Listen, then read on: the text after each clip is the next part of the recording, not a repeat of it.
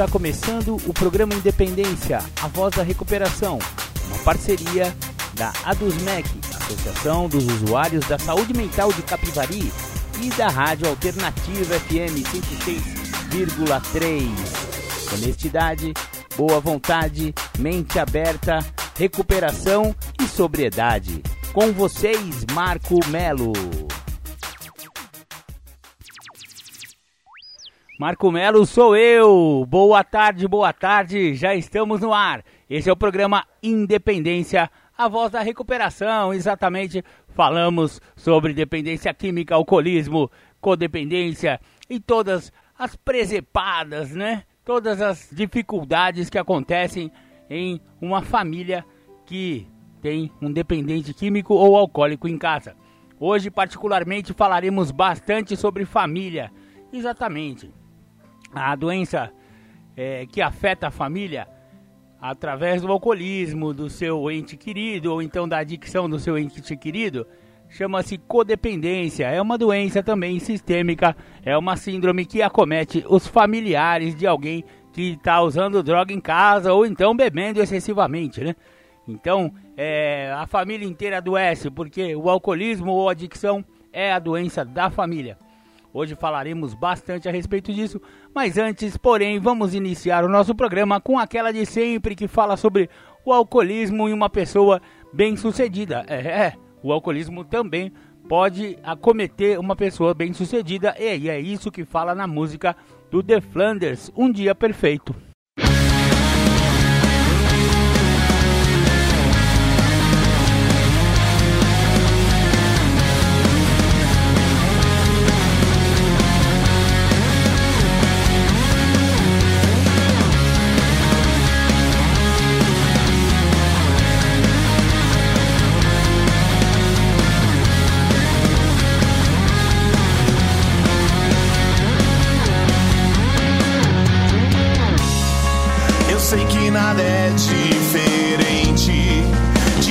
Perfeito, ele só quer viajar, curtir a balada, mulheres sobrando, depois toma vodka de frente pro mar. Na estrada segue acelerando, partindo rumo à perdição. Nunca vê problemas, não tem mais dilemas e apenas uma constatação. Todos os games ele já zerou,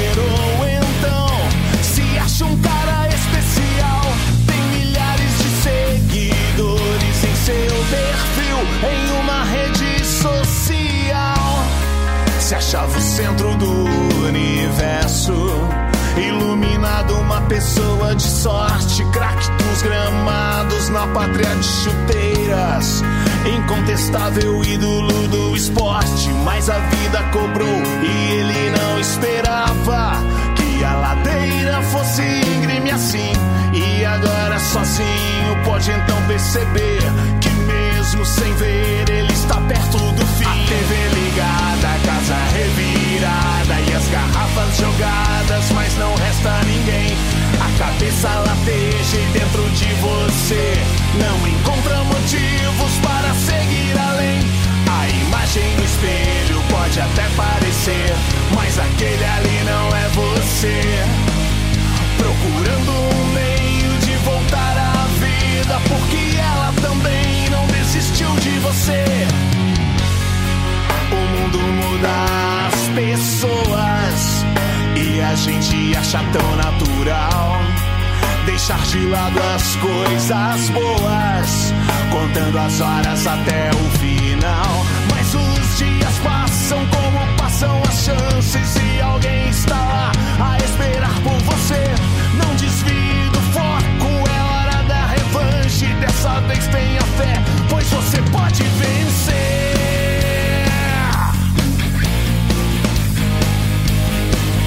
Você pode vencer.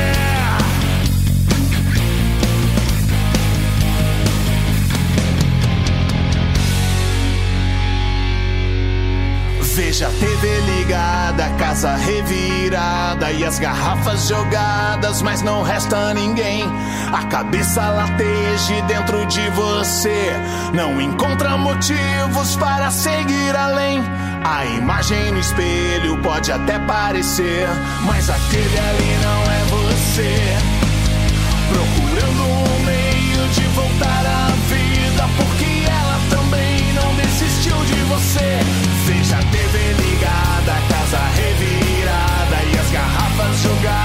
mas não resta ninguém. A cabeça lateje dentro de você, não encontra motivos para seguir além. A imagem no espelho pode até parecer, mas aquele ali não é você. Procurando um meio de voltar à vida, porque ela também não desistiu de você.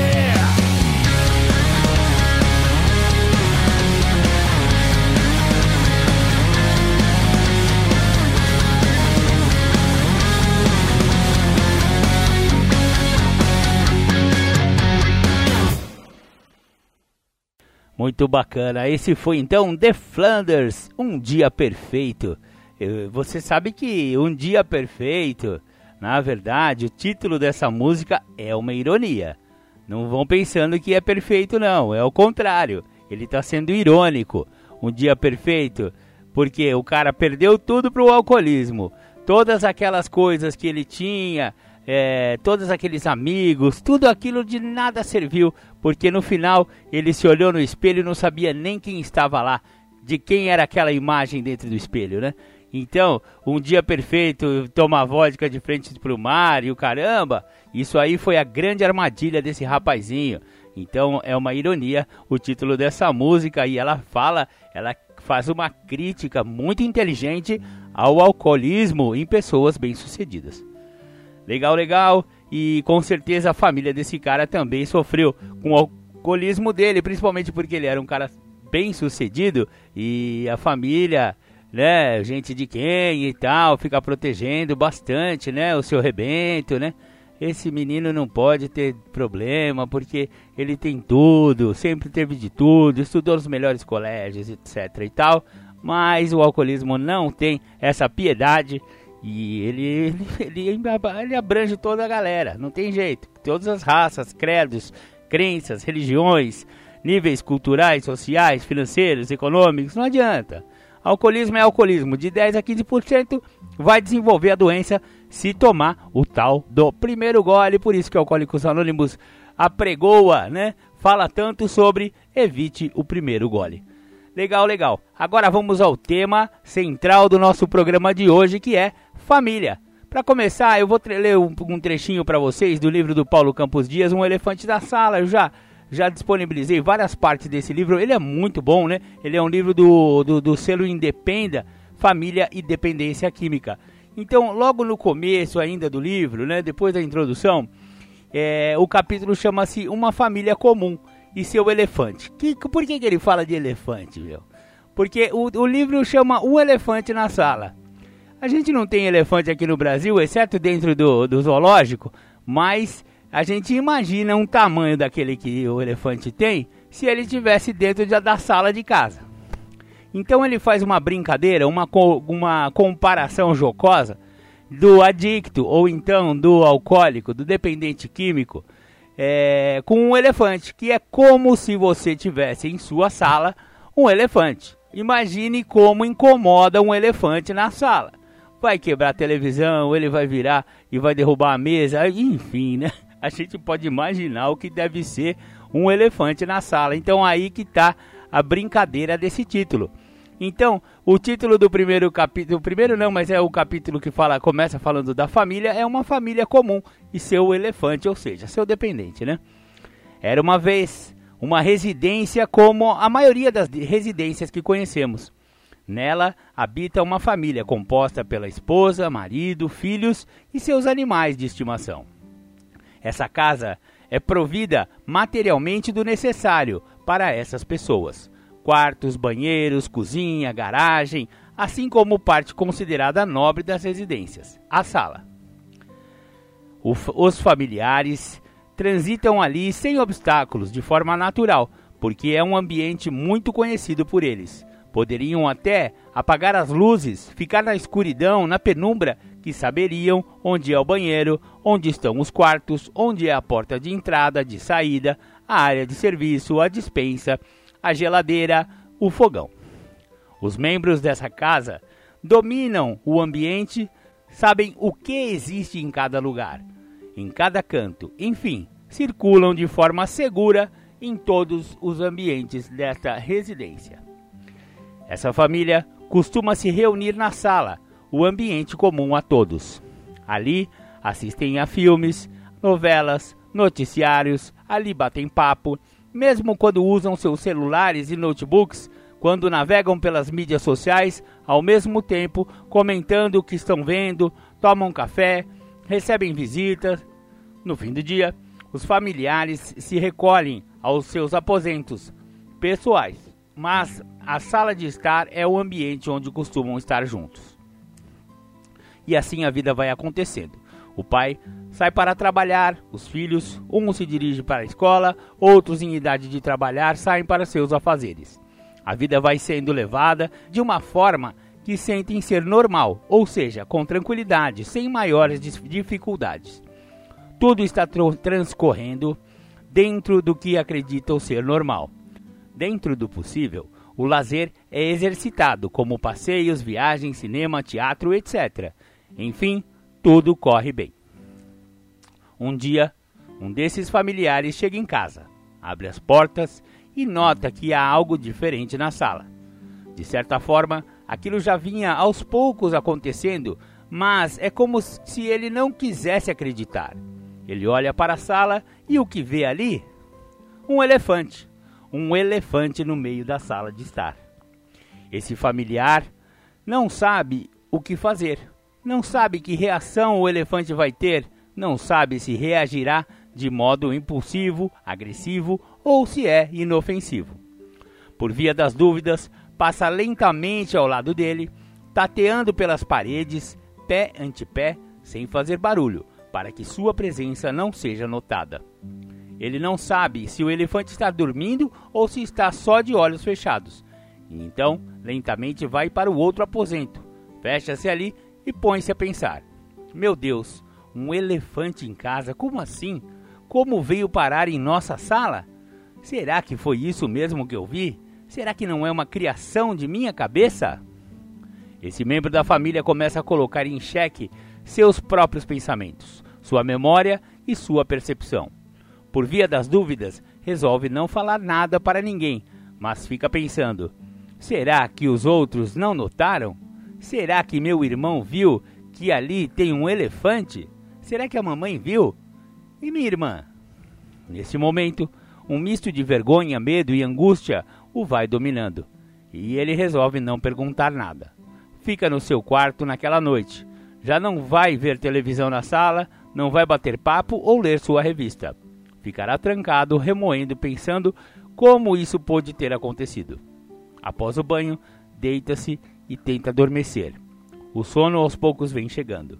Tem sonhos nebulosos, confusos, perturbadores relacionados ao elefante.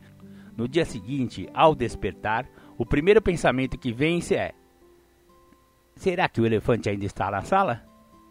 Faz sua higiene, alimenta-se rapidamente, pois precisa ir ao trabalho e ao passar pela sala toma muito cuidado, vai lentamente e quando olha, o elefante ainda está lá, agora deitado no sofá. Ele não estava acostumado com aquela cena, um elefante deitado no sofá em posição fetal. Fecha a porta sem barulho e sai. Já está em meio aos seus afazeres, mas o pensamento logo volta para sua residência. Um elefante? Por quê? Será que mamãe e meus irmãos vão notar? Outro membro da família, assim como o irmão, também havia notado algo diferente na sala. Reparou a presença que ele também passa a chamar de elefante. De manhã vai para a escola, mas a cabeça já não está focada lá. Neste dia, tem dificuldades em se concentrar nas aulas. Seus pensamentos ficam em casa, no elefante. Ansioso, aguarda o término das aulas, pega a condução em direção à sua casa e continua divagando. nem nota passar pelo ponto de parada. Quando percebe, tem que retornar um trecho. A angústia começa a tomar conta de sua mente. Será que vou encontrar o elefante? Será que ele saiu? Esse pensamento que vai e volta faz com que ele chegue em casa diferente do dia anterior, preocupado, ansioso, perturbado. Abre a porta, olha para a sala e o que enxerga? Nada. O elefante não está lá. Alívio? Não. Mais angústia, pois o pensamento agora é: será que o elefante existe mesmo? Será que ele vai voltar? Que horas ele volta? Em determinado momento da noite, aquele membro da família escuta a porta abrindo, depois o barulho no sofá. Já imagina, o elefante chegou. E a coragem? Será que eu quero vê-lo novamente? Então, pé ante pé, vai até a porta do seu quarto, abre uma pequena fresta e olha. Sim, tinha razão. Ele voltou. Está lá sentado. Ligou a televisão, mas adormeceu. Volta tudo novamente. E mamãe? E os irmãos? Esse episódio estranho passa a ocorrer dia após dia, noite após noite, aos finais de semana. Certo dia, tomado pela ansiedade, pela angústia que o envolve, então resolve quebrar aquele silêncio, aquele pensamento que tanto o incomoda. Resolve partilhar. Procura seu irmão e a ele confidencia. Olha, eu passo pela sala e todas as manhãs tem um elefante dormindo. Às vezes eu chego à noite e ele não está lá, mas é questão de tempo até ele chegar e ligar a televisão. Às vezes vai para o banheiro, faz barulho, derruba as coisas, abre a geladeira. Às vezes eu saio de manhã e ele está adormecido no sofá. Às vezes no chão. Estou preocupado. Você por acaso também tem visto isso? O irmão, que também passava pela mesma situação, abre-se com ele. Pois é, também tenho percebido. Sempre pensei em falar com você, mas tinha vergonha, medo. Achei que era imaginação minha, mas você está vendo também. Estou. Então existe. Vamos falar com a mamãe? E lá se vão os dois conversar com a mãe. Ela ouve e diz: Eu já tinha percebido há muito tempo, mas nunca quis incomodar vocês. O elefante antes ficava dentro do meu quarto. Éramos ele e eu. Agora ele começou a sair e está se expondo, e vocês estão percebendo. Mas há muito tempo já existia esse elefante dentro de casa. Porém, ele era menor e eu nem acreditava que pudesse crescer e se agigantar. Na verdade, eu torcia para que isso não acontecesse. Mas mesmo eu não querendo, mesmo torcendo contra, não sei como, pois eu também fazia de tudo para que ele não crescesse, mas infelizmente isso ocorreu. E vocês agora estão percebendo o que eu há muito tempo já notara. E aí eles perguntam: E agora, o que podemos fazer? A senhora sabe como lidar com isso, mãe? Não sei. Você sabe, irmão? Não. Mamãe, será que esse elefante é agressivo? Às vezes sim, às vezes não. Nunca se sabe. E o que vamos fazer? Eu não sei lidar com um elefante. Nunca, ninguém me ensinou. Nunca conheci alguém que soubesse lidar com elefantes. A família se vê então em uma situação desconhecida. Sentam-se desorientados, inseguros. Por que a família se vê nessa situação? O que é esse elefante na sala? A família enxerga um elefante, mas é isso mesmo? Não. Aquilo que a família, no sentido figurado, chama de elefante é o dependente químico. Só que a família o vê como um elefante, porque, tal qual um paquiderme, a dependência química, para a maioria das famílias, é algo que eles não sabem lidar. Não sabem se é agressivo.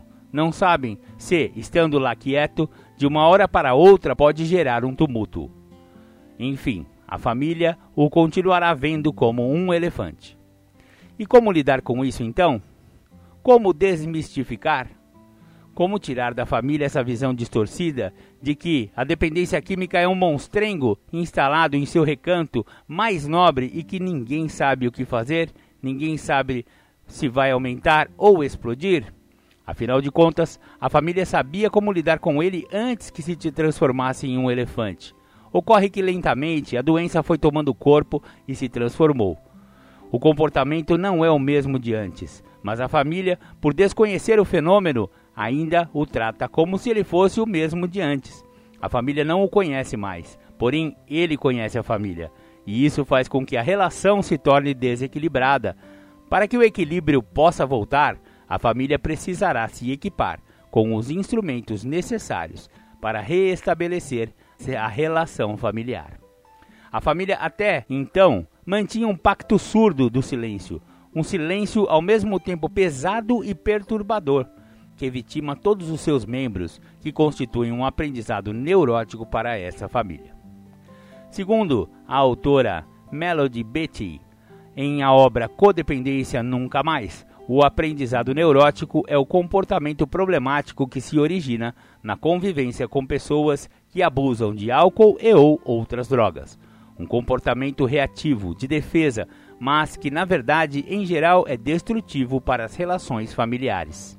Em dado momento, eles resolvem que é necessário romper essa adaptação doentia e procurar alguém que possa ajudar. Não sabiam como e foram procurar ajuda. Ouviram então: não é um elefante, parece um elefante no meio da sua sala. Tira seu espaço, seus movimentos, fica o tempo todo na sua mente, nos seus sentimentos, consome em demasia suas energias, gera destruição por onde passa. Mas não é um elefante. É a dependência química o melhor a fazer é procurar uma pessoa que saiba lidar com dependentes químicos. E a família chega a um profissional e conta como vem se sentindo.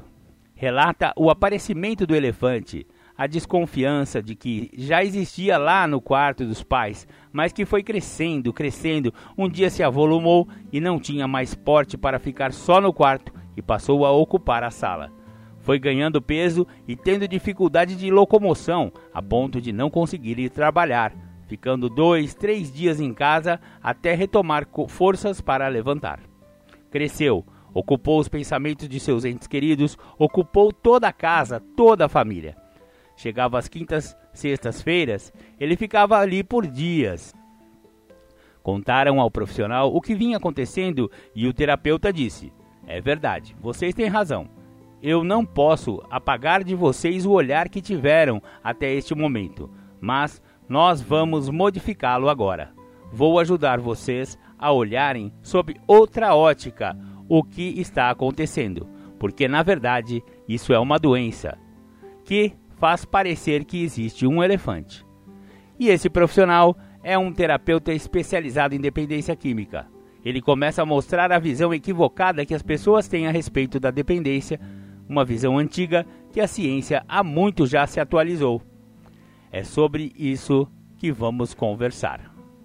Bacana, bacana. Então esse foi um trecho do livro do Paulo Campos Dias, o digamos assim a introdução, né, que ele faz em relação ao elefante que está na sala e o elefante, né, nessa família aí é o pai da família, né, que é um dependente químico e começa a ficar muito espaçoso, como todo dependente químico fica, né? Ah, quando ele acaba desenvolvendo a doença da dependência. Bacana, bacana. Daqui a pouco eu vou falar a definição do que, que é a codependência, o que, que é essa doença aqui, um dependente químico, a convivência né, disfuncional com um dependente químico por parte dos familiares causa nos familiares uma doença também chamada codependência. Vamos falar um pouco mais sobre a codependência no programa Independência de hoje. Maravilha, maravilha. Agora, para dar uma relaxada, vamos ouvir uma música que fala sobre recuperação. Bacana, bacana. Até já.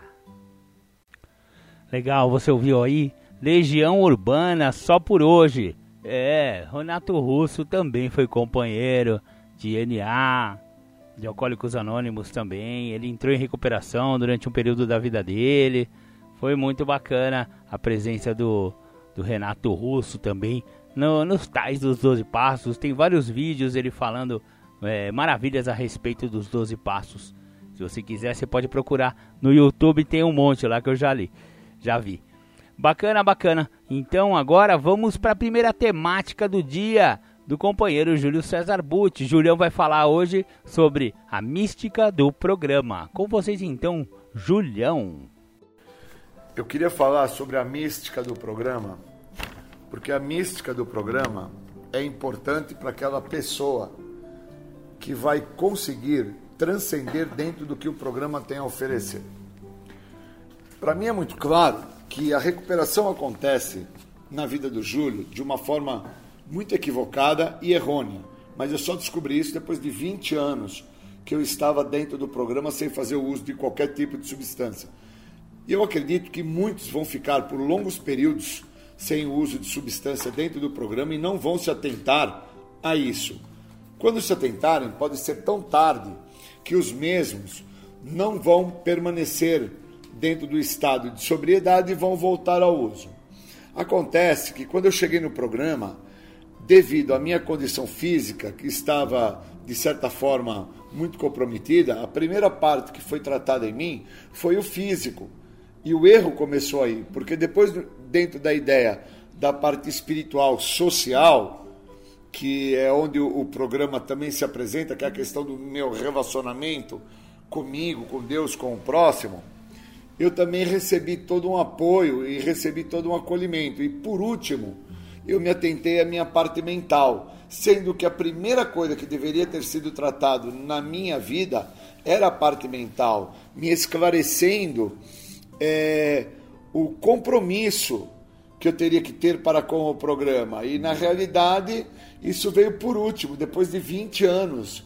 E aí, com 20 anos sem fazer uso de álcool e de droga, eu entendi que eu tenho que estar comprometido 110% com o programa, se eu quiser com que este programa venha funcionar para mim da forma que já vem funcionando para outras pessoas. Isso é muito interessante porque é, as pessoas que eu encontrei no programa, quando eu cheguei, elas batiam muito na ideia do resultado final da doença delas, sem saber que aquilo que elas estavam batendo bastante, que é a questão de ordem cachaçal, questão de ordem química, é o resultado final. Então elas batiam muito na questão do álcool e da droga e não batiam é, de primeiro plano naquilo que leva elas a usar álcool e droga. Então eu segui esse caminho que me foi apresentado e desde o início da minha chegada ao programa, eu fico a bater dentro da ideia do cachaçal, da ideia do dependente químico, do usuário de químicos. E na verdade eu deveria ter me atentado à parte psíquica, que é realmente o que me conduz e me leva a fazer o uso do álcool e de outros tipos de substância. Então, como é que eu posso transcrever isso, né? de uma forma prática, de uma forma lúdica, mas uma forma muito interessante de se perceber. Num acidente automobilístico, quando eu bato um carro, eu acabo necessitando de um vidraceiro para cuidar do vidro, eu acabo necessitando de um funileiro para cuidar da lataria, eu necessito de uma pessoa que mexa somente com pneus para cuidar dos pneus do carro, o borracheiro. Então eu necessito de toda uma variante para poder reformar aquele veículo. Então eu fico dentro do programa, dentro do cachaçal, dentro do dependente químico, eu fico dentro daquilo que primeiro me atentou. Isso foi muito ruim, porque eu fico por 20 anos preso à ideia de que a única coisa que o programa tinha para me oferecer era a libertação do uso do álcool e da droga. E não me atento que eu precisava de outros direcionamentos místicos, porque o programa de 12 passos, ele é um direcionamento místico para que eu entenda quem que eu sou, o que eu estava fazendo na minha história de vida, o que eu estava trazendo nessa história de vida e até onde eu chego com aquela história de vida que eu estava desenvolvendo ela e vivendo ela de uma forma abusiva, compulsiva, comprometedora. Mas como eu fico muito voltado para essa questão do alcoolismo e do uso de químico, eu não me atento que eu vinha me tratando da forma errada. Eu vinha me tratando primeiro no físico, porque eu tinha me recuperado fisicamente, eu chego com 40 quilos, eu já estava com 100. Eu também vim me tratando dentro dessa parte espiritual, que é essa parte social, porque eu era uma pessoa malquista em todos os locais que eu frequentava e tinha me tornado uma pessoa benquista, até mesmo é, dentro de uma visão de esperança por outras pessoas que começaram a desencadear a ideia. É, olha o quanto ele se modificou, olha o quanto ele está melhor, e por último, essa parte mental eu vim tratar com 20 anos sem o químico. Então eu perco um longo período de trajetória da minha recuperação a me atentar sobre o que me levou a chegar aonde eu cheguei. E no automóvel é assim, né? É claro que precisa-se de vários profissionais para recuperar o automóvel. Senão eu vou me atentar primeiro só aquele impacto que foi o acidente. E se eu me atento somente ao impacto que foi o acidente, eu começo a acreditar que estar com o veículo reformado é porque o veículo foi recomposto dentro da sua imagem. E quando eu me vejo recomposto dentro da minha imagem, eu não me atento que a parte que me leva a ter o acidente é a parte psíquica, é a minha maneira de pensar. Então eu fiquei 20 anos dentro da superficialidade do programa, somente pautado dentro de uma condição que era a condição que as pessoas batiam em reuniões. Elas falavam, elas se expressavam muito por parte daquilo que levou elas até lá. O álcool e a droga. Elas não traziam a ideia do tamanho do compromisso que as mesmas tinham com a escolha de vida delas, com os problemas que elas traziam para com elas, em áreas diversas da vida delas. E com isso eu também não me atentei. E o, o que, que é muito interessante? Que o programa de passos, a verdadeira percepção do programa de passos, é da pele para dentro, não é da pele para fora. Então vai muito mais além do que corpo, muito mais além do que sentimento, muito mais além do que mente. O programa de passo ele realmente exige é, um estado de ser do indivíduo. Uma pessoa não passa passo, uma pessoa não escreve passo, porque ela está fazendo uma sequência numeral do 1 ao 12. É um estado do ser, é um estado de evolução do ser. São vários os estágios de ver o ser. E como eu vou vendo o ser em desenvolvimento através do programa, da mística do programa, eu vou evoluindo em relação aos passos. Então eu me vejo dentro da ideia da impotência, eu evoluo para a ideia da saúde mental, eu me vendo dentro da ideia da saúde mental, eu, eu evoluo para a ideia de entender o que é o egocentrismo. E assim eu vou evoluindo passo a passo dentro da mística do programa. E quando eu me atento a isso, eu tenho um grau de aprofundamento. Por quê? Porque o programa proporciona esse olhar para aprofundar-me. E eu, durante um longo período dentro do programa, eu não me aprofundava, porque eu somente me atentava à primeira fala que eu recebi quando eu cheguei no programa, que era a fala que os caras batiam dentro dos grupos anônimos, que era o álcool, né, a parte cachaçal da coisa, a parte beberral, a parte de entorna-copo da coisa, e a parte do químico, a parte de aplica-se injetavelmente, fuma-se, inala, aspira. E, e, aí eu fiquei atentado a isso. É, os passos, eles são, na minha visão hoje, para me trazer o estado incondicionado do meu ser. Por isso que eu faço passo. Eu estou passando passo com meu padrinho, e, e, tem mexido muito comigo. Por quê? Porque eu tenho buscado trabalhar o estado incondicionado do ser. Porque o estado condicionado do ser foi o estado condicionado pelo químico, foi o estado condicionado pelo álcool. Então, quando eu condicionado pelo álcool, eu condicionado pelo químico, eu não tinha a capacidade que se faz necessária, porque eu estou condicionado aquilo, para interpretar o estado do ser. Eu preciso interpretar o estado do ser que eu me encontro, que eu me apresento. Senão eu não consigo. Porque existe um estado condicionado através do químico que anula toda a possibilidade de saber quem que eu sou. E aí o que, que acontece? Os passos me libertam da minha doença. Agora eu gostaria de entender o seguinte: quem é que vai me libertar da relação que eu sou? Do que eu sou, na verdade? Eu fico me atentando justamente a isso. Agora, os passos me libertaram da minha doença. Agora eu quero entender quem é que vai me libertar, porque eu preciso, dentro da visão do incondicionado, o cara que está buscando ser um ser, um indivíduo incondicionado, que por muitos anos viveu condicionado ao estado do ser, ou do álcool, ou ao estado do ser do químico, condicionado a ter características, comportamentos, a ter e passar por situações que me comprometiam de tal forma que não me deixavam entender. Eu sou o senhor do meu destino. Condicionado ao químico, o meu destino, resultado final, é o estado de loucura que eu cheguei ao programa. Então eu preciso me atentar a isso. Quem é que vai me descondicionar? Quem é que vai me ajudar a me libertar? Quem é que vai me fazer ver o meu condicionamento que eu estou no momento que eu me encontro, que por muitas das vezes eu não estou me atentando, que eu posso estar condicionado sem o químico agora, porque agora o que se manifesta é a minha doença. Eu já tenho duas décadas e meias que não faço uso de nenhum tipo de substância psicoativa, incluindo álcool, e agora eu estou entendendo que, como eu tratei de uma forma errônea desde o início, porque quando eu chego, eu chego muito comprometido fisicamente, então a primeira coisa que me acontece é que o acolhimento físico foi super necessário, foi super válido. Me estruturou, me construiu. É como fazer a fundação para levantar as pilastras que vão erguer um prédio. Sem esta fundação não ergue prédio nenhum, porque cai tudo, desmorona, não consegue segurar o peso.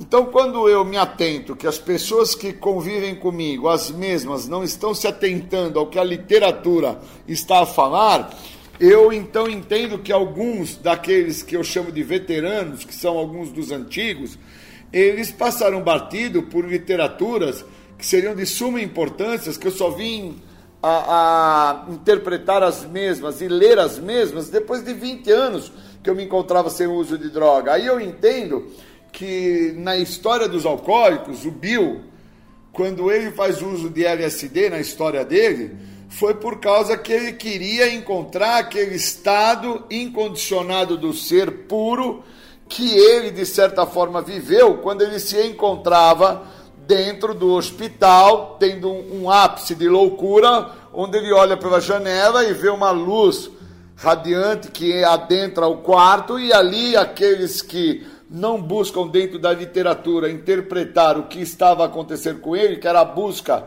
do estado incondicionado, o ser puro, que assim ele buscou por tantos anos depois que ele ficou sóbrio, porque mesmo sem o uso de álcool, ele fez o uso de LSD na época por causa que ele queria entender aquilo que ele tinha vivido, hoje eu consigo entender que quando as pessoas trazem para mim a ideia de meditar, muitas vezes eu estou em silêncio, estou numa posição a meditar, porque eu não estou a pensar que aquilo que eu estou fazendo é a busca da sensação de um estado que eu já vivi, estado esse que era condicionado ao químico, que era um estado fora do estado incondicionado do ser, um estado do puro, da ingenuidade.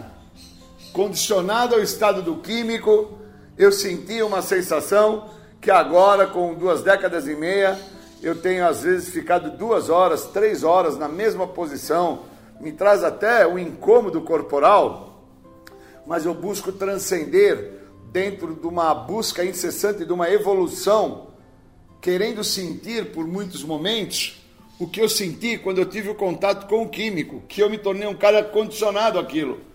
Então, por inúmeras vezes, eu me recordo agora que eu ia para a praia e fazia uso de um tipo de substância em frente à praia e ficava olhando o mar, transcendendo no mar, dentro de um estado condicionado àquela sensação. E aí, ir ao mar para o Júlio se refere ao estado condicionado se não tem aquilo que vai me condicionar aquele estado, eu não preciso ir ao mar. O mar não faz parte. Então, quando eu comecei a me atentar que o que me atrapalhou em recuperação, hoje eu posso diluir e dividir com os novos, para que os novos se atentem, que podem estar a se sabotarem dentro do percurso do tratamento que o programa oferece, eu entendo que eu tenho que dividir. Eu não posso guardar comigo que se não for visto a parte que te falta, que é interpretar a parte psíquica, eu posso estar me condicionando a um estado condicionado do ser e não encontrando o estado incondicionado, que é o estado puro, que é o estado antes do uso, que é o estado que o programa favorece porque os passos, ele me liberta da minha doença. Agora eu preciso saber quem é que vai me libertar do meu condicionamento. Porque eu estou, neste momento, condicionado ao estado incondicionado. Preciso saber quem vai me libertar disso. Porque senão eu vou ficar dentro do que é superficial. E achando que eu estou tendo um ganho imensurável, que é por não estar usando álcool ou drogas, eu estou em estado é, de evolução. E eu posso não estar dentro de um estado de evolução, estar dentro de um estado condicionado a viver e a suportar o que eu estou passando sem o uso da substância e deixando de viver uma vida extremamente maravilhosa que pode ser vivida através do que o programa oferece. Porque eu sou o senhor do meu destino. Uma vez que eu entenda quem eu sou, quem eu sou pode fazer toda a diferença. Porque é isso que eu vim a entender depois de 20 anos de recuperação que eu recuperei uma pessoa por mais de duas décadas e que a mesma não encontrou o estado de felicidade. Isso é importante. Queria agradecer e bons momentos.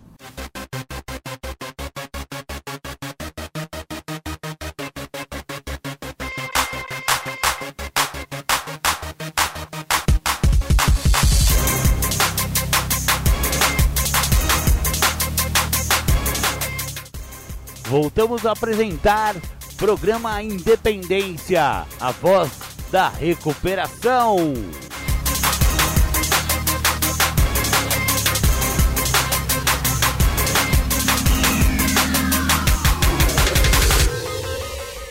Bacana, voltamos aqui do estúdio e você ouviu aí Júlio César Butti, a mística do programa. Muito bacana, muito legal a maneira como o Julião encara assim a, o programa de 12 passos, o entendimento dele com 25 anos limpo. Né? É, não é para qualquer um, não. Ficar 25 anos para um adicto, ficar 25 anos sem usar droga.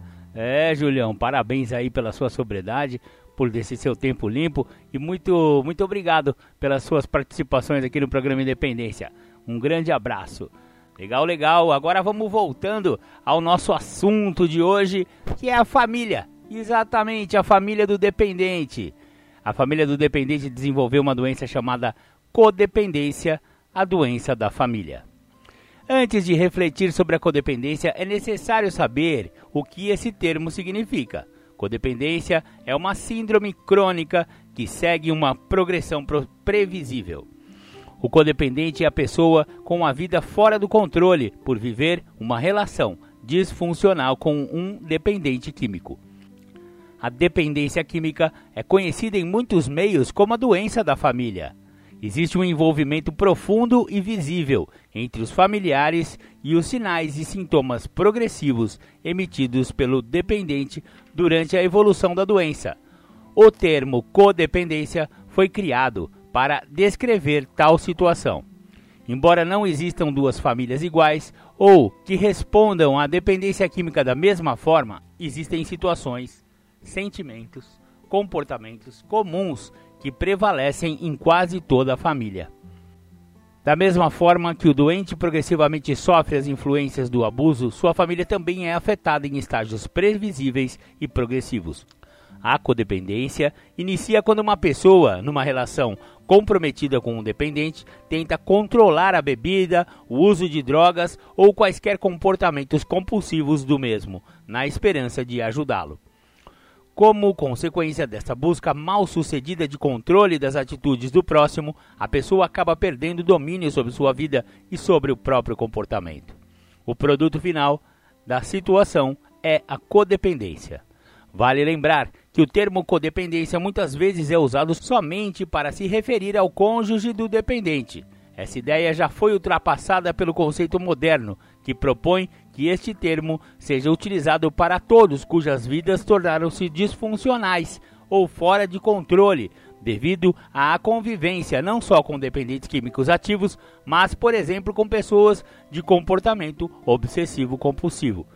Esta convivência afeta sobremaneira não só cônjuges, filhos, pais e crianças. Tornam-se disfuncionais também os vínculos nas organizações onde amigos e líderes de variada hierarquia podem evoluir para comportamentos desequilibrados e facilitadores. A séria disfunção da família fundadora será absorvida pelo grupo, criando uma onda de sofrimento que se estende cada vez mais longe com o passar dos anos. Esta codependência ou disfunção pode mudar. Um pai alcoólico pode produzir, por exemplo, um filho trabalhador compulsivo, que por sua vez pode produzir uma filha compulsiva que gastará todo o seu dinheiro até a falência. A codependência estará quase sempre ali, deixando destroços. É a tragédia máxima. Tal tragédia é de natureza multigeracional. A evolução da codependência. Em uma primeira etapa, os familiares começam a experimentar ansiedade em decorrência do abuso da substância pelo dependente. Embora equivocado, existe consenso na família de que não existe um problema real. A verdade é que o relacionamento se deteriora e se torna cada vez mais tenso. Surgem discussões e dificuldades. As pessoas deixam de conversar a respeito do que realmente pensam e sentem. O grupo familiar se preocupa com o uso das substâncias químicas e ao mesmo tempo se ilude negando a doença. Tenta controlar o uso e as consequências do abuso da droga por parte do usuário. A rotina familiar se descontrola e os membros da família passam a desenvolver sintomas físicos e emocionais, frequentemente se afastam do convívio social. Um acordo tácito, explícito e implícito entra em vigor e é conhecido como a Lei do Silêncio. Não se discute o assunto para que se mantenha a ilusão de que o uso de álcool e outras drogas não está causando problemas alguns na família. Estamos lidando com ele muito bem e sem ajuda de quem quer que seja. A partir dessa fase, os membros da família assumem papéis rígidos e previsíveis, tornam-se coparticipantes e facilitadores do problema. Evoluem individualmente ou em grupo para graves disfunções. É comum a negação do sofrimento emocional e outros sentimentos desconfortáveis. Poderão ocorrer crises graves na família. Cansados, procuram maneiras de fugir da situação que lhes parece insustentável. Começa a ocorrer também o distanciamento emocional do doente. É comum a separação familiar ou até mesmo homicídios e suicídios. Ao contrário, também pode ocorrer uma forte unidade familiar, protegendo o dependente. De qualquer forma, esta última etapa é caracterizada pela exaustão emocional de todos os envolvidos no processo. Facilitação: A facilitação é um comportamento que, mesmo vindo com boas intenções, serve para proteger o dependente das consequências danosas do abuso de álcool e outras drogas. O facilitador estará contribuindo para a evolução da doença do dependente e a piora da situação familiar. Segue alguns exemplos de comportamentos facilitadores. Negar que o uso de álcool e droga seja problema principal. Evitar problemas e conflitos causados pelo abuso de substâncias psicoativas. Minimizar problemas já ocorridos devido ao abuso. Racionalizar a situação, defendendo o comportamento cada vez mais bizarro, sendo como consequência de outros fatores. Proteger o dependente das consequências naturais e lógicas do uso de álcool e outras drogas. Controlar situações e pessoas com a finalidade de regular também o uso de substâncias psicoativas por parte deles. Esperar com paciência que a situação melhore. Praticar a lei do silêncio a respeito do uso de substâncias psicoativas, o que faria surgir mais assuntos desagradáveis como problemas financeiros, sexo, comunicação interfamiliar, sentimentos pessoais, atitudes, valores e temores. Tudo que possa ameaçar o precário equilíbrio da família. Respostas culturais e habituais por parte das famílias à dor ou à crise de um membro é a proteção ou a facilitação. Através da redução da dor, procura-se acalmar a crise e ajudar o membro afetado com o objetivo de protegê-lo e proteger a unidade familiar. Esta reação é universal e manifesta-se principalmente no caso das doenças agudas. Em se tratando de dependência química, assim como em várias outras situações, Estas respostas não resolvem os problemas, pois impedem que o dependente aprenda com as experiências dolorosas que tendem ao desenvolvimento da consciência de que a dependência lhe está criando problemas. Assim, a codependência é uma resposta normal a uma situação anormal. Neste primeiro estágio, a codependência é simplesmente uma reação aos sintomas do abuso e da evolução para a síndrome da dependência química. Evidências técnicas e casos estudados revelam que a manifestação da síndrome da codependência respeita em geral uma ordem de acontecimentos. Quando as respostas do grupo familiar para administrar o estresse e a crise não trazem alívio à dor causada pela dependência química na família, estes persistem em assumir responsabilidades pelo comportamento disfuncional do dependente químico. Emitem comportamentos repetitivos, porém mais vezes, com mais intensidade, com mais desespero. Tentam dar mais apoio, ser mais úteis, mais protetores. Assumem as responsabilidades dos dependentes e não percebem que isso os leva a se tornarem mais irresponsáveis. Com esta reação do grupo familiar, os problemas pioram ao invés de melhorar, e a sensação de fracasso intensifica os esforços. Os familiares experimentam frustração, ansiedade e culpa. Existe crescente autocensura, diminuição do autoconceito e comportamentos que levam ao fracasso. Os familiares tornam-se isolados, focalizam esforços no comportamento dependente e nas tentativas de controlá-lo. Tem pouco tempo para se dedicar às próprias atividades. Como resultado, perdem o contato com o mundo lá fora do círculo familiar disfuncional. Os familiares se isolam do meio social, o que gera sofrimento no grupo. A resposta habitual e continuada no meio familiar resulta em padrões repetitivos e comportamentos autodestrutivos. Estes padrões de comportamento tornam-se independentes e autorreforçadores e permanecerão mesmo na ausência dos sintomas da dependência. As tentativas familiares para o esforço de ajudar o dependente, via de regra, fracassam. Como consequências gerais, advém desespero e culpa, que resultam da incapacidade de interromper o comportamento disfuncional, mesmo quando o grupo familiar tem consciência de que não está ajudando. Os sentimentos, pensamentos e comportamentos do codependente se descontrolam e continuarão evoluindo mesmo com a morte ou a recuperação do doente.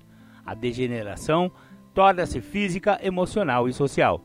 As tentativas frustradas para controlar o abuso da substância e o comportamento bizarro do dependente elevam o estresse a ponto de produzir doenças psicossomáticas. Este estado de sofrimento crônico pode levar a outras doenças emocionais. Pode levar a outras doenças emocionais e mentais e ao colapso físico. A síndrome da codependência leva as vítimas ao descontrole e se torna um estilo de vida, centrado na disfunção comportamental que permeia todas as atividades da vida, mesmo aquelas não relacionadas à dependência química. A degeneração social culmina quando o foco do uso do álcool e outras drogas interfere nos relacionamentos e nas atividades sociais. A degeneração espiritual ocorre quando o foco do problema se torna tão grave que não há mais interesse em nada, principalmente preocupações e necessidades relacionadas a um maior significado na vida. Com a progressão da síndrome, os familiares experimentam toda sorte de sentimentos perturbadores sendo os principais a raiva dirigida ao dependente. Codependentes tornam-se pessoas iradas, dentre eles o ressentimento em relação às atitudes bizarras do dependente, às promessas não cumpridas, à desonestidade que toma conta do comportamento do doente e a dor devido à deterioração familiar e à vergonha do comportamento embaraçoso. Codependentes acabam sentindo vergonha de si próprios quando se percebem impotentes diante da situação. A culpa. Os dependentes se sentem culpados e tendem a culpar os outros devido aos problemas gerados pelo abuso da droga. As crianças, em especial, se acham culpadas por atrapalhar o bom andamento da família. Se eu tirasse nossa, notas melhores na escola, talvez mamãe não bebesse assim. Solidão. O grupo familiar desagrega e se isola tanto no seio familiar como na sociedade de forma geral. Medo caracterizado pelo temor do futuro, do desconhecido, possíveis acidentes, discussões. Medo da violência verbal e física e da ruína financeira. A ansiedade ocorre até mesmo nos finais de semana, nas festas ou encontros familiares. A progressão da codependência acarreta a incapacidade da família de continuar amando e se preocupando com o membro dependente. Passam a distanciar-se um dos outros e, com a dissolução de uma comunicação saudável, se tornam emocionalmente alienados, passam a viver uma situação mentirosa baseada somente em ilusões. Sinais da codependência. Existe uma série de sinais e sintomas próprios da codependência que podem ser percebidos de forma muito clara. Dentre eles, relacionamos aqueles mais comuns e perceptíveis. Habitualmente, a rotina diária da família é interrompida devido a situações criadas pelo dependente. Familiares mais próximos deixam de cuidar da aparência pessoal, passando a se preocupar sempre com os outros, desconsiderando suas próprias necessidades. Surgem problemas de comportamento, principalmente com as crianças crescem as dificuldades para lidar com prioridades. Ao invés de agir, o cônjuge reage às situações da vida. O codependente torna-se progressivamente incapaz de tomar decisões relacionadas à vida diária, experimentando episódios em que se sente levado a fazer mais de tudo. O que foi já feito parece nunca ser o bastante. Este quadro intensifica o estresse, elevando a incapacidade de dormir as horas necessárias para sentir-se confortável e descansado. Quando consegue dormir, o sono é instável, torna-se obcecado e ressentido, remoendo, revivendo e recordando as situações que o magoaram ou o irritaram. À medida que o codependente sente o seu descontrole perante a vida, começa abertamente a controlar e manipular outras pessoas ou situações. O codependente pode não aprovar totalmente algumas de suas próprias ações, mas, quando desafiado, justifica abertamente as ações de maneira irada e irritada. Começa a conviver, começa a viver os problemas do presente e do passado, aumentando-os. Ao questionar-se, a pergunta principal é: por que eu? Pode estar muito preocupado com as finanças da família, mas impulsivamente gasta dinheiro para sentir-se melhor. Fica convencido de que merece o que comprou, mas sente culpa e remorso. Nesta etapa, é comum perder o apetite ou comer demais. Geralmente culpa as outras pessoas, negando a própria disfuncionalidade pessoal. Passa a experimentar períodos de intenso nervosismo, perde a autoconfiança, a esperança e a crença em um poder superior, qualquer que seja. Tende a confiar somente em si mesmo ou fiscalizar o dependente químico para obter soluções para os seus problemas acredita que não tem nenhum problema. O problema está no outro, portanto, pessoalmente não precisa de ajuda. Devido à tensão física e psíquica, a velocidade do pensamento torna-se incompatível com a possibilidade de realização, não conseguindo resolver problemas simples. Tem sentimento de impotência e frustração com a vida. Experimenta a frustração, mas não consegue identificar o que está errado. O estado de tensão agrava-se, aumentando a insônia, o sono intermitente ou dormindo demais. Perde a coerência emocional. Expressa sentimentos sem que saiba qual o seu real significado. Fica deprimido, sem razão ou irado, sem motivo aparente. Nesta etapa da evolução da síndrome, o codependente perde o autocontrole sobre o comportamento, inicialmente com o adicto e com as crianças. Este comportamento manifesta-se através de punições exageradas às crianças ou sob forma de agressividade verbal e física ao dependente, em geral acontece sem nenhum aviso. São mudanças dramáticas. A partir daqui, não se sente mais um pouco deprimido ou um pouco feliz, mas sim extremamente feliz ou extremamente deprimido. Aqui, deixa de procurar os amigos e a família, sendo esta uma atitude insidiosa não aceita mais convites, perde encontros e não mais responde às chamadas telefônicas. permanece mais tempo solitário, justificando o isolamento como argumento de que ninguém o entende nem se preocupa com ele. Focaliza somente a sua opinião e decisão, sendo incapaz de considerar outros pontos de vista. Está com a mente fechada, sente medo e não sabe por quê. Nesta condição começam a surgir problemas de natureza física, tais como dores de cabeça, enxaquecas, dores no estômago, dores no peito, erupções e alergias, entre outros. A vítima da codependência, muitas vezes desesperada para conseguir algum alívio da dor física ou emocional, pode lançar mão de álcool e outras drogas ou mesmo substâncias psicoativas prescritas. Esta condição pode culminar com uso, abuso e evolução para a síndrome da dependência química, se a vítima apresentar predisposição. Em muitos casos, este fenômeno ocorre devido à ilusão temporária da resolução dos crescentes problemas que está enfrentando e principalmente devido à intensificação da negação, do medo imobilizador e dos ressentimentos. O codependente nega seu problema. Para defender a autoestima, racionaliza. Como resultado, ocorre uma mudança no seu sistema de valores. É mais fácil acreditar que eu não me importo do que aceitar que eu estou fora de controle. Deixa de acreditar que uma vida organizada é possível. Experimenta a sensação desesperadora. Sente que tem somente duas ou três opções: ficar louco, cometer suicídio ou entorpecer-se com remédios ou álcool. Os sintomas físicos tornam-se tão severos que necessita de atenção médica. Estes sinais e sintomas tornam o codependente completamente disfuncional. Após ter tentado de tudo para lidar com os problemas, não encontra mais nenhuma maneira para lidar com sua vida e se torna completamente intolerável.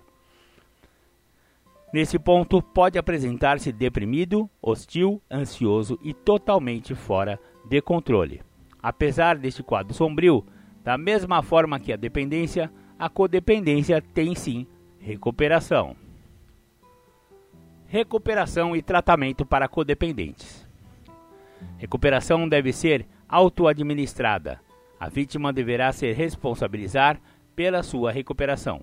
Ninguém poderá desenvolver qualidade de vida, bem-estar pessoal e social tentando recuperar o outro. Mesmo que o dependente químico esteja em recuperação e abstinente de substâncias psicoativas, poderá apresentar recuperação parcial, portanto, em plena síndrome de abstinência tardia, que é um tipo de vulnerabilidade durante o processo de recuperação.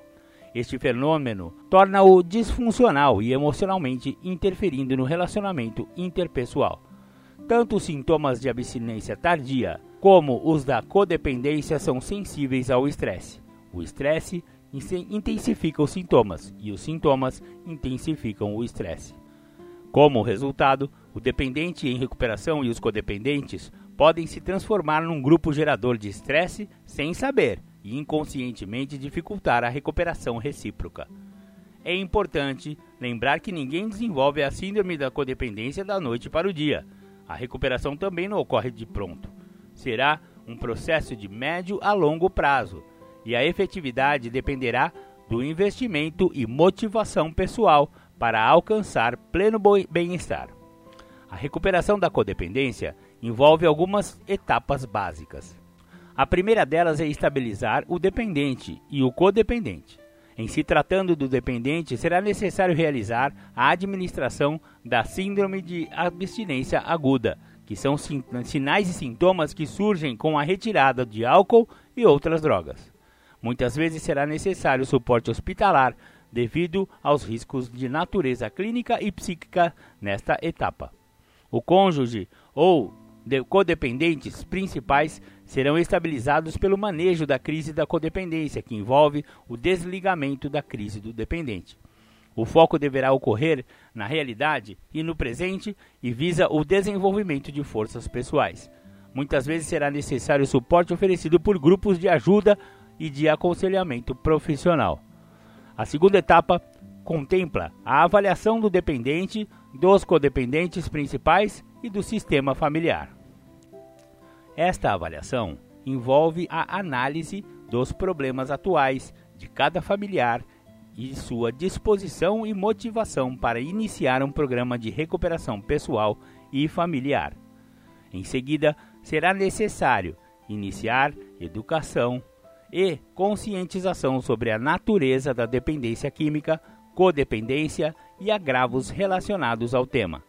A informação correta, atualizada e assertiva é uma das mais poderosas ferramentas da recuperação. O dependente e sua família necessitam ter conhecimento específico e compreender e aceitar o programa de tratamento para a recuperação global. A próxima etapa trata de ajudar o codependente a identificar os principais sinais e sintomas de sua disfuncionalidade pessoal. A melhor forma de realizar este manejo é através dos processos grupais. Codependentes percebem melhor estes sinais de aviso quando se identificam com outras pessoas que sofram com o mesmo problema. Listas pessoais de sinais e sintomas de disfunção são guias valiosos que ajudam neste processo. A identificação e várias revisões dos sinais e sintomas da disfunção é realizada pelo grupo. Podem ocorrer vários encontros até se alcançar a confirmação de que eles existem na dinâmica familiar. Através da reapresentação e revisões de listas pessoais, novos sinais podem ser acrescentados à lista, baseado nos retornos. Dentro desta dinâmica não haverá um único paciente identificado. Todos participam em posição de igualdade. Essencialmente, dizem um ao outro: todos fomos igualmente afetados de várias maneiras pela dependência e codependência. A partir deste momento, os familiares discutem cada um de seus sinais de aviso e como a família lidou com eles e que estratégias deveriam ser usadas efetivamente. O problema de cada família são identificados e atribuídos soluções pelo grupo. Com a evolução do processo terapêutico, deve-se orientar cada membro do grupo a realizar um inventário pessoal pela manhã com revisão à noite. O foco principal será a, principalmente a estruturação do tempo, a definição de objetivos realistas e a resolução de problemas. Os familiares precisam se comunicar efetivamente para que o processo de recuperação se instale.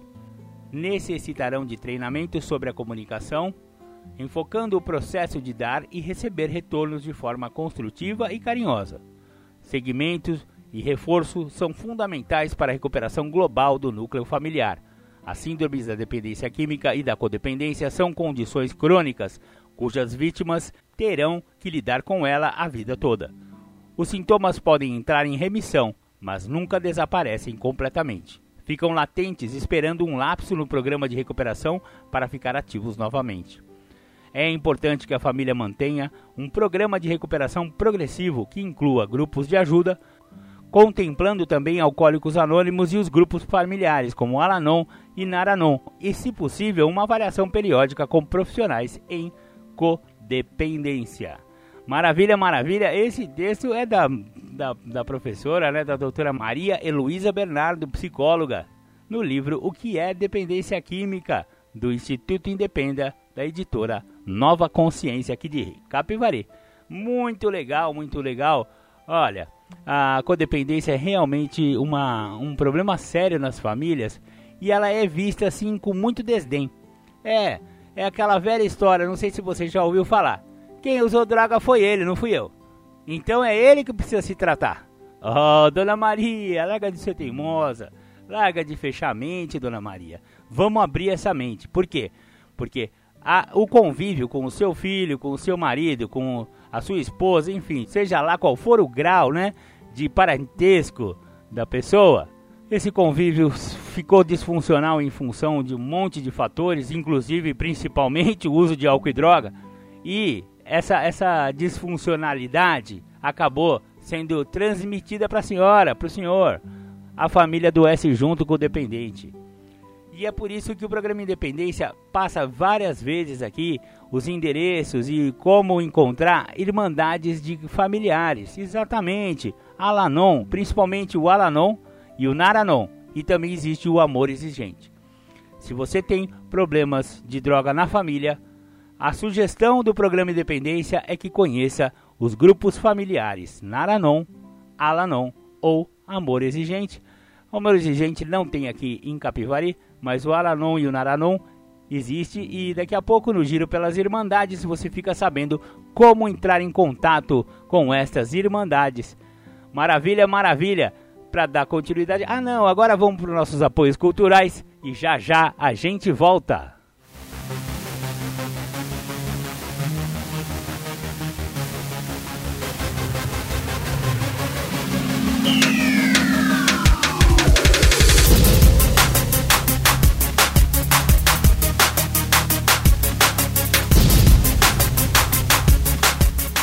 Você está ouvindo o programa Independência, a voz da recuperação. Para participar ou tirar suas dúvidas, ligue 3492 3717 ou então pelo WhatsApp 99650 1063. Legal, voltamos com o programa Independência, a voz da recuperação. Estamos aí Agora falamos bastante sobre codependência, sobre a doença da família e como a família é afetada com a dependência química de um familiar, né? Realmente é um problema, é uma problemática muito séria, muito difícil de ser encarada, mas é possível ser resolvida através dos programas de ajuda mútua, principalmente Alanon e Naranon. Procure Acabamos de fazer o giro pelas Irmandades aí, anotaram o, o site dessas Irmandades, estão tendo reuniões online é, praticamente todos os dias. Maravilha, maravilha. Agora vamos com o Julião, a segunda temática do dia. E ele vai falar sobre apropriando-se do caminho dos passos. Com vocês, Júlio César Butti. Eu vou falar de passo, vou falar do programa mas eu quero falar sobre algo que eu estou a trabalhar na minha história de tratamento, de recuperação, que é a ideia a qual eu me apropriei, que é o caminho que o programa de recuperação me proporcionou. O caminho me foi dado, mas o caminho nunca foi meu, o caminho é do programa. E neste caminho a qual eu vou caminhar, eu tenho que entender o sentido a qual o passo no caminho está me proporcionando. Porque senão eu não vou me apropriar deste sentido. O primeiro passo do programa de 12 passos de narcóticos anônimos ou alcoólicos anônimos me traz uma oportunidade para com que eu aceite o que eu vou ter que admitir. E aceitar o que eu vou ter que admitir me confronta bastante, porque é o seguinte: eu sou uma pessoa que sou portador de uma doença que trabalha na minha maneira de pensar, me faz agir de uma maneira que eu não gostaria de estar agindo e me transforma num ser a qual ele se torna excluso de perto dos outros. As pessoas conseguem perceber através das minhas ações que eu me torno uma pessoa não grata para estar com elas. E aí, neste caminho que o programa me proporciona, uma vez então que eu me aproprie do que esse caminho está me oferecendo, o sentido que está incutido dentro de cada passo, eu tenho uma oportunidade ímpar. Não é uma oportunidade par, que vai casar a esta oportunidade saídas, subterfúgios, justificativas, racionalizações. É uma oportunidade ímpar. Eu só tenho uma, é da admissão. Então eu não posso ficar a querer aceitar que tal pessoa ou tal situação compactuou-se com a minha ideia. Eu preciso de bate pronto, dentro do que o primeiro passo me proporciona, admitir. Realmente eu perdi o controle da minha vida, minha vida se tornou ingovernável, incontrolável. Sou uma pessoa que tem problemas maiores, e esses problemas maiores se deram porque eu me apropriei através do sentido da doença em buscar, em satisfazer, em realizar todas as minhas vontades e as minhas egocentricidades. Então eu sou um ser que se eu me atentar ao caminho a qual está sendo me dado através do que o programa está me oferecendo e me apropriar do sentido deste caminho, eu vou poder conseguir aceitar e admitir eu vou poder, dentro do que o segundo passo, terceiro, quarto, cada passo do programa tem a me proporcionar, encontrar uma saída para aquilo que eu sou. Então eu começo a entender que aonde eu me encontrava, que eu entendia que eu era algo lá, aí eu chego ao programa entendendo que aquilo que eu estava sendo lá, eu não sabia, e aí uma vez que ao chegar no programa eu reconheço que aquilo que eu estava sendo lá, eu não sabia o que eu estava sendo, agora eu posso vir a tentar ser algo. E para com que eu consiga ser algo, eu preciso então me apropriar do que o programa está me oferecendo. Então o programa me oferece para com que eu me aproprie da ideia de que eu tenho que admitir, da ideia que eu tenho que aceitar, da ideia que eu tenho que entregar. O programa me oferece condições para com que eu me aproprie daquilo que está funcionando para outras pessoas e que pode vir a funcionar para mim também. Então, quando eu me dou a devida atenção sobre o que é permitir ao Júlio se apropriar do que o programa está a oferecer, eu começo a entender que por muito tempo eu fiquei com a ideia que o programa era para que o Júlio não usasse droga e agora, apropriando-se do que o programa está a me direcionar, eu entendo que o programa é para que eu não volte. E para não voltar, eu vou ter que admitir que eu tenho problemas, eu vou ter que aceitar esses problemas, eu vou ter que estar lúcido, em sanidade, eu vou ter que ser uma pessoa a qual eu reconheça a minha perda de senso de limite, como fala na literatura do programa dos anônimos, através do guia para trabalhar os passos. Eu vou ter que ter uma compreensão sobre o que é vontade ou necessidade, o que me cabe a entender sobre o que é vontade, o que é necessidade.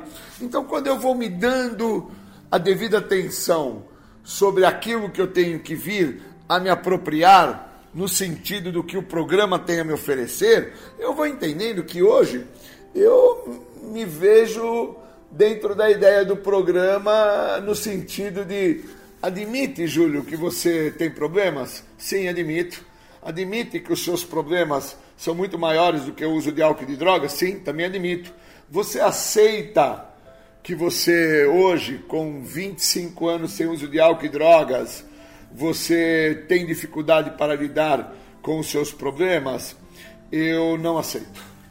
Por causa que eu acredito muitas das vezes que a questão do uso do álcool e da droga ainda é muito pior do que os meus problemas e eu não entendo que o que me leva a ter problemas maiores que seria estar a fazer uso de álcool e de drogas, são os problemas a quais eu não aceito. Porque o tempo foi se passando, a minha história neste caminho que não me pertence, que não é meu, porque o caminho me foi dado, mas o caminho não é meu, e o programa me esclarece que esse caminho não é meu. Eu estou a trilhar um caminho aonde, de uma certa maneira, o que me vai ser dado através do programa, condições de admissão, de aceitação, condições de entrega, condições de reparação, condições de autopercepção, autoconhecimento, só vai ter sentido se houver um fator de aquisição da minha pessoa. Eu tenho que adquirir isso. É interessante isso que eu estou a falar. Se eu não adquiro o que o programa está me oferecendo, se não houver um processo de admissão, se não houver um processo de entrega da minha pessoa, se não houver um processo que deixe claro para mim, através do que o outro está a me falar, que a maneira a qual eu estou a fazer eu vou ter problemas maiores, porque são esses problemas que são de fundo emocionais, que me controlam, que me conduzem para que eu chegue ao ápice da minha doença, que é acreditar que eu vou poder fazer uso de qualquer tipo de substância psicoativa sem trazer problemas maiores. Só que os problemas, eles estão em evidências, cara. Eu tenho problemas maiores do que o uso de álcool e de droga. Eu tenho problemas de fundo emocional. Cara, eu preciso reconhecer isso. E reconhecer isso não é só por não estar fazendo uso da substância química. Reconhecer esses problemas maiores me cobra saber quem que eu sou, da onde eu vim, até onde eu cheguei, para onde eu vou, com o que esse programa tem a me oferecer. Por isso que o programa me confronta. O programa ele me faz chegar a um ponto de estrangulamento. Está valendo a pena ou não?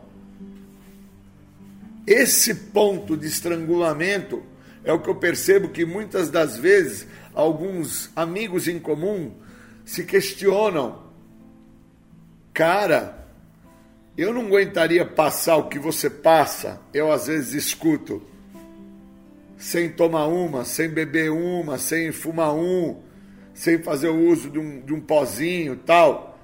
E eu respondo a essas pessoas que os fatores a qual me fazem passar é, é aqueles a quais eu adquiri através do programa que são as questões de admissão, de aceitação, de entrega, são os pontos é, de, superior, de superação em relação ao que o programa me oferece, que o programa não me oferece superar-me na ideia do uso de álcool e de droga. O programa me oferece me superar em relação à minha maneira de pensar sobre o uso de álcool e droga.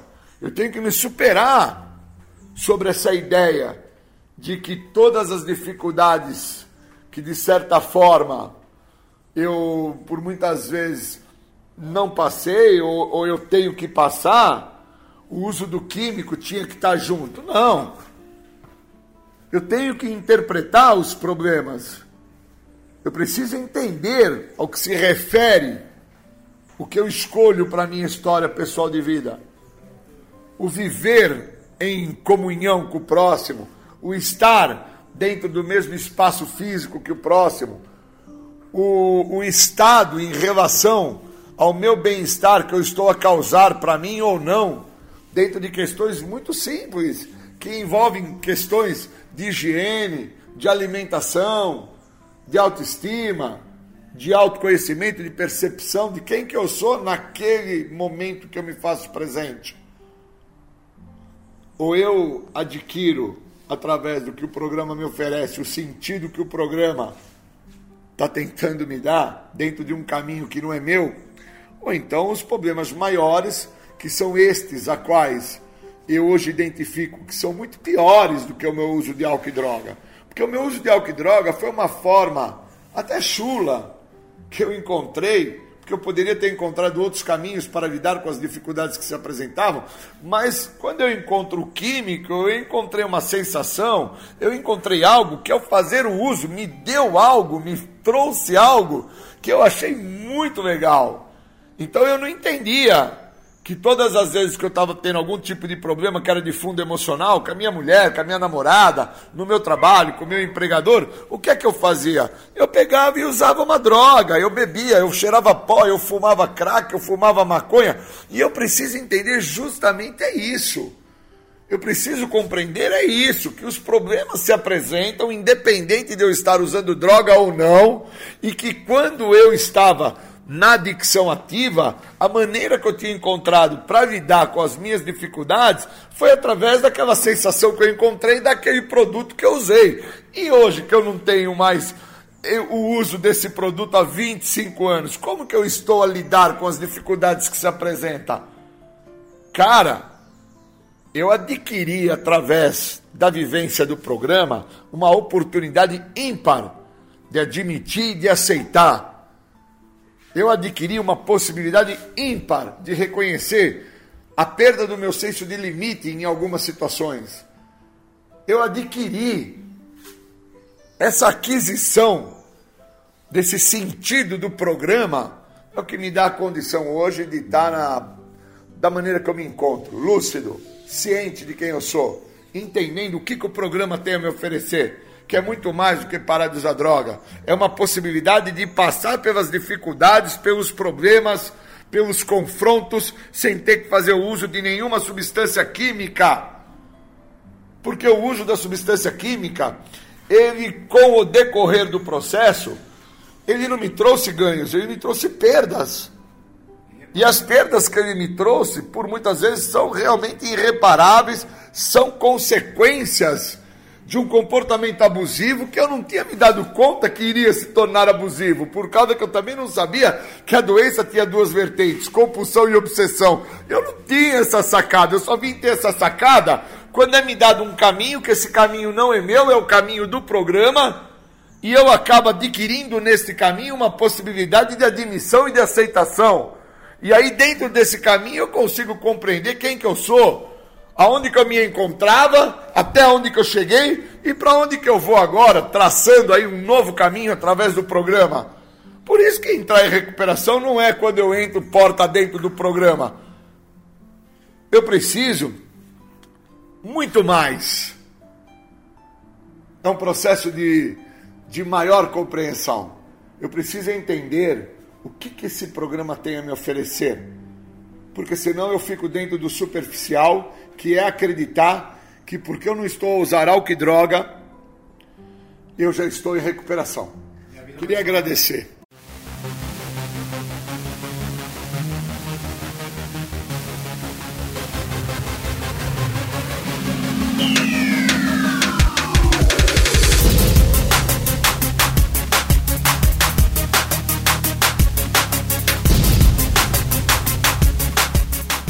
Você está ouvindo o programa Independência, a voz da recuperação.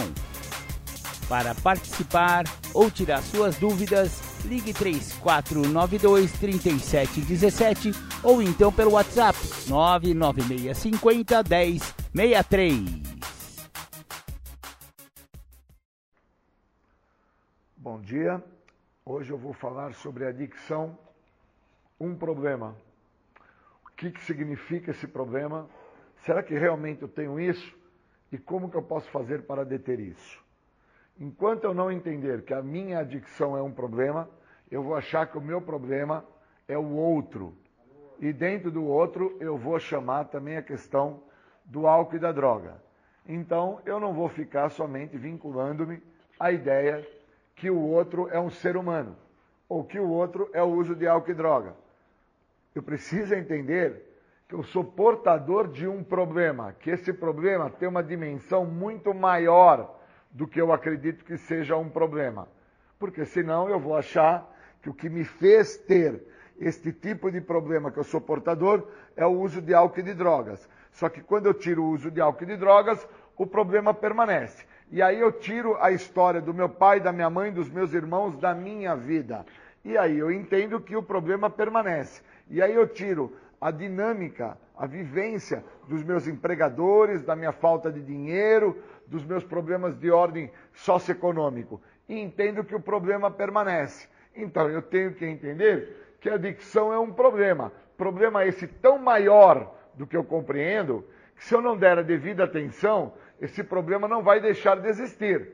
E, obviamente, algo que eu encontrei no decorrer da minha vida para que eu não veja esse problema chamado uso de álcool e droga, vai fazer parte e eu vou continuar por fazer parte do uso de álcool e de drogas por inúmeras repetidas vezes. Pois todas as vezes que eu estou focado fazendo uso do álcool e de drogas, eu não estou de olho no que é o meu real problema, que é a minha doença de nome adicção. Que alguns têm adicção por comida, outros têm adicção por compra, outros têm adicção por exercício, outros têm adicção por depressão. Cada um desenvolve um parâmetro dentro da doença da adicção e vive isso.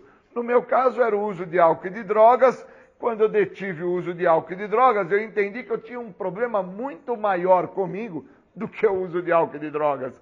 Ou eu olhava esse problema com uma devida atenção e dava a devida atenção, ou então esse problema nunca ia deixar de existir. Porque eu não entendia que essa adicção significava a minha escolha de vida. Eu tinha uma escolha de vida. Adicto por uma escolha de vida. Escolha de vida essa tortuosa, comprometedora, escolha de vida que não me deixava saber quem eu era. Uma escolha de vida que me fazia ser cúmplice, ser conivente, ser uma pessoa ausente a quem eu sou de verdade. E aí eu era cúmplice e conivente de outras pessoas que tinham outros tipos de transtornos, ou eram pessoas que tinham transtornos de ordem neurológica, esquizofrênicos, psicóticos, ou eu era cúmplice de drogado, de alcoólatra, de vagabundo, de preguiçoso. E eu não entendia que o meu problema era muito maior do que o meu uso de álcool e de drogas. Eu tinha uma escolha de vida, que era estar junto com aquelas pessoas, era viver com aquelas pessoas, era acreditar que aquelas pessoas a quais eu estava junto, eu até era melhor que elas. E não via que a gravidade dessa minha maneira de pensar não me deixava entender o quanto pior eu era. Aí é que eu, eu chego ao ponto de ver, será mesmo que eu tenho esse problema, que é tão problemático assim? Será mesmo que eu tenho esse transtorno chamado adicção, que é reconhecido aí pela Organização Mundial da Saúde, que as pessoas falam que quem tem esta doença morre, chega ao estado de loucura? Será mesmo que eu tenho isso? Eu nunca deixei com que o outro mostrasse para mim o que eu tenho. Eu sempre acreditei que o meu problema estava no uso de álcool e no uso de drogas. E que quando tirasse o uso de álcool e o uso de droga na minha vida, a minha vida ia melhorar, eu ia ter progresso. Só que tirou o uso de álcool, tirou o uso de drogas, eu fiquei sem usar álcool e drogas por mais de duas décadas e eu vi que eu não tive esse tal progresso. Ao contrário, eu tive inúmeros outros progressos de forma comprometedora e nociva em várias áreas da minha vida, desde que eu tirei o uso de álcool e de drogas. Porque enquanto eu tinha o uso de álcool e de drogas, eu não entendia que inúmeras áreas da minha vida estavam sendo prejudicadas. E eu não entendia que estavam sendo prejudicadas pela minha maneira de pensar, pela minha forma de agir, pelo meu jeito de ser. Então a minha adicção estava extremamente manifestada. Eu não entendia isso. Eu não tinha essa compreensão. Que eu tinha um problema, um problema muito maior do que o uso de álcool e de drogas, que algumas pessoas falavam que tudo que acontecia na minha vida é porque eu bebia e porque eu tomava droga na veia, porque eu fumava crack, porque eu bebia pinga, porque eu cheirava pó, eu fumava maconha, e eu ficava escutando as pessoas falar isso, e eu começava a acreditar nisso. E eu não via que eu era amigo de maluco, eu era amigo de esquizofrênico, eu era amigo de vagabundo, eu era amigo de preguiçoso, eu era amigo de cara que não queria lidar com a verdade, com o corpo que tinha, com a cor do cabelo que tinha, com o tamanho do pé que o cara tinha, que o cara não gostava do pinto dele, o cara não gostava da bunda dele, o cara não gostava do pai dele, da mãe dele, o cara não gostava das pessoas que viviam ao lado dele, que o cara tinha inveja e ciúmes da irmã, do primo, do tio. O meu problema era muito maior, porque somente agora é que eu me dou conta do tamanho do meu problema e entendo a gravidade do meu problema, porque será mesmo que eu tenho isso? Eu tenho, lógico que eu tenho. E onde mostra que eu tenho isso, cara? Dentro dos problemas que eu acabei por trazer para mim, sem o uso de álcool e de droga, que são problemas que me comprometeu na minha saúde, me comprometeu na minha família, me comprometeu no meu trabalho, me comprometeu nos meus relacionamentos. Eu passo a me relacionar com pessoas sempre abaixo da possibilidade desta pessoa falar para mim o que eu preciso fazer. Enquanto eu me relaciono com pessoas que elas não vão ter consigo o poder de me mostrar quem eu estou sendo, obviamente eu tenho um problema, porque eu não vou deixar de ser aquilo que eu estou sendo, porque as pessoas a quais eu me relaciono são sempre pessoas que têm uma probabilidade muito menor do que aquela que eu apresento. Então eu me vejo sempre muito melhor do que elas. E na verdade, eu sou pior do que essas coitadas. Porque essas já estão comprometidas neurologicamente, psiquicamente, comportalmente, socialmente. Elas estão extremamente comprometidas. Estão extremamente, de uma forma muito profunda, abaladas. Então eu tenho um problema, sim, um problema grandioso. Tirei o uso de álcool e de drogas e o problema se manifestou e agora o que é que eu faço? O que, que significa ter adicção? Cara, eu tenho isso sim. O que, que eu posso fazer para deter isso? Se eu ainda continuo dentro das minhas prevaricações, da minha mentira, eu ainda continuo sendo um covarde emocional, me relacionando com tipos de pessoas que não vão falar para mim o que eu preciso fazer. Continuo estando junto com esses tipos de pessoas e acho que o meu problema estava no uso de droga e que agora eu posso ser estelionatário, ladrão, mau caráter, eu posso ser um cara que vou trair minha mulher, que não preciso trabalhar, ou então que eu posso arrumar um empreguinho aqui, outro empreguinho ali, e não vejo que eu tenho um problema muito maior do que aquele que eu achava que era um problema quando eu estava envolvido de uma forma muito profunda, como se eu estivesse atolado numa areia movediça, que era quando eu estava usando álcool ou drogas. E aí eu fui resgatado dessa areia movediça, e quando eu saio desta areia movediça, eu entendo que os meus problemas são tão maiores, que quando eles se mostram, e se eu não tenho alguém ao meu lado que para os momentos que esses meus problemas estão se mostrando, esses meus problemas vão tomando vida, vão tomando corpo e vão, de uma certa maneira, tomando uma proporção que eu acabo por perder a possibilidade de deter esse problema. E, obviamente, o resultado final vai se concretizar. Pois o resultado final de quem é portador da doença da adicção, no meu caso, uso de álcool e drogas, é o uso da substância. Então eu sou portador de uma doença que trabalha na minha maneira de pensar, não me deixando pensar sobre a grandiosidade e o que é ser portador dessa doença. Sou portador de uma doença que trabalha dentro do meu agir, que não me deixa perceber como está sendo a forma de agir que eu estou tendo. Cúmplice, conivente, imprudente, incoerente, participativa, junto de pessoas que estão numa condição e num grau de loucura muito pior do que o meu, eu sou portador de uma doença, cara, que ela trabalha dentro do meu ser. Ela faz com que o meu ser, dentro da totalidade da minha, do meu ser, onde a minha maneira de pensar, minha forma de agir, meu jeito de ser, fique dominado por esta doença. E uma vez dominado por esta doença, todos os resultados finais desta doença me levam a estar fadado à possibilidade do uso de álcool e drogas. Porque todas as vezes que eu tive dentro do uso de álcool e drogas, as pessoas que de uma certa forma, através de uma condição normal, numa maneira é, íntegra, lúcida de pensar, as mesmas olhavam para mim e falavam: Isso não é normal que ele está fazendo. Isso que ele está fazendo não é certo. Mas as mesmas não tinham o grau de aprofundamento para entender que não era normal, não era certo não era a questão da droga que eu estava fazendo uso. Não era normal e não era o certo a minha maneira de pensar para usar droga, a minha maneira de agir que me levava a usar droga, a minha forma de ser que me levava a pensar e agir para usar drogas. Então, quando eu paro tudo isso e entendo que eu tenho um problema e que esse problema é muito maior do que eu penso ter, eu abro as portas para me recuperar. Eu permito com que outras pessoas que se encontram numa condição de lucidez, sóbrias, íntegras, com os pés no chão, olhem para mim e falem: Júlio, você está mais doente do que aqueles caras que você está perto.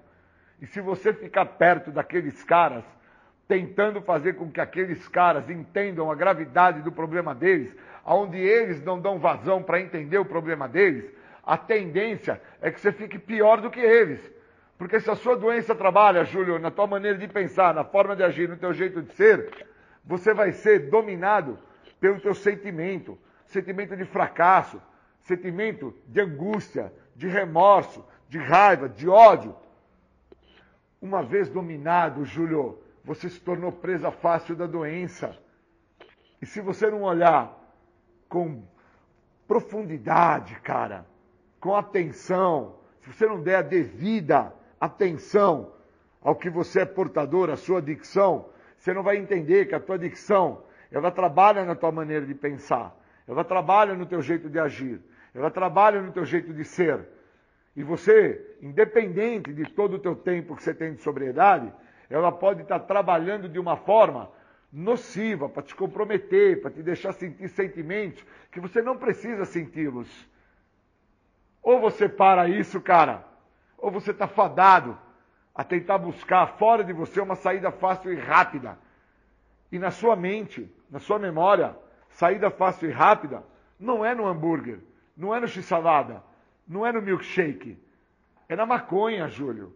É na cocaína, Júlio. É tomando um gorote de pinga, Júlio. Então tá na hora de você parar, cara. Tá na hora de você entender que você é o cara que quer o tratamento, você é o cara que está disposto aos 12 passos, você é o cara que permite o apadrinhamento, os companheiros do grupo, a literatura das Irmandades Anônimas fazer parte para a tua vida. Então está explicado que você só deixa de ser o drogado, você só se modifica em relação a não querer ser ainda o drogado e agir como o drogado, quando você entende quem é o drogado. Que o drogado não é aquele cara que está fazendo uso da substância psicoativa. Aquele cara que está fazendo uso da substância psicoativa, ele está num grau de comprometimento, resultado final da doença. Você não é esse cara que está no estágio final, no grau de comprometimento. Você, você, é o cara que reconheceu ter a doença. Você é o cara que reconheceu ter um problema.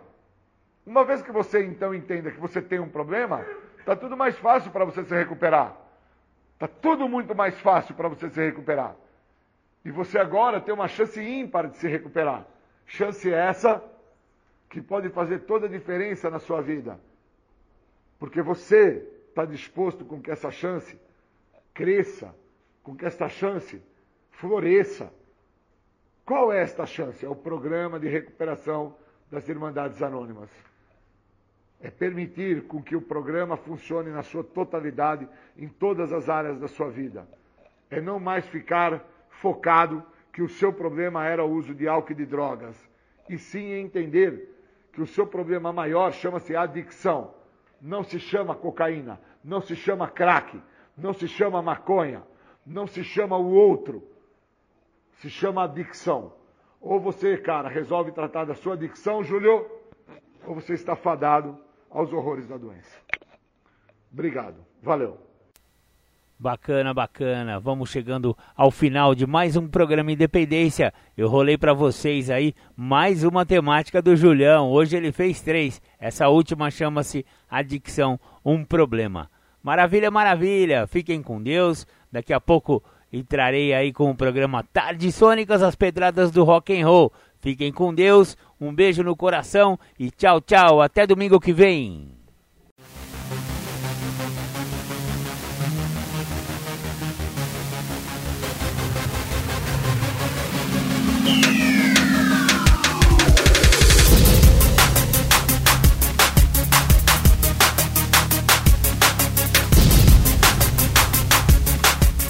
Você ouviu o programa Independência, a voz da recuperação, uma parceria da ADUSMEC, Associação dos Usuários da Saúde Mental de Capivari e da Rádio Alternativa 106,3.